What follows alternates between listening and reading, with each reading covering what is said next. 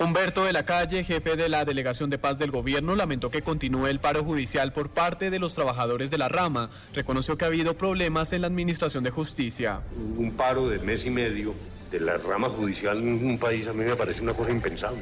Yo francamente no sé cómo funciona este país y, la, y si hay serios deterioros crecientes en el tema de administración de justicia y me parece que ese problema realmente no lo hemos podido resolver. Pidió que se hagan los esfuerzos necesarios para levantar el cese de las actividades, pues es importante tener una justicia eficiente y en funcionamiento para un escenario de posconflicto. Simón Salazar, Blue Radio.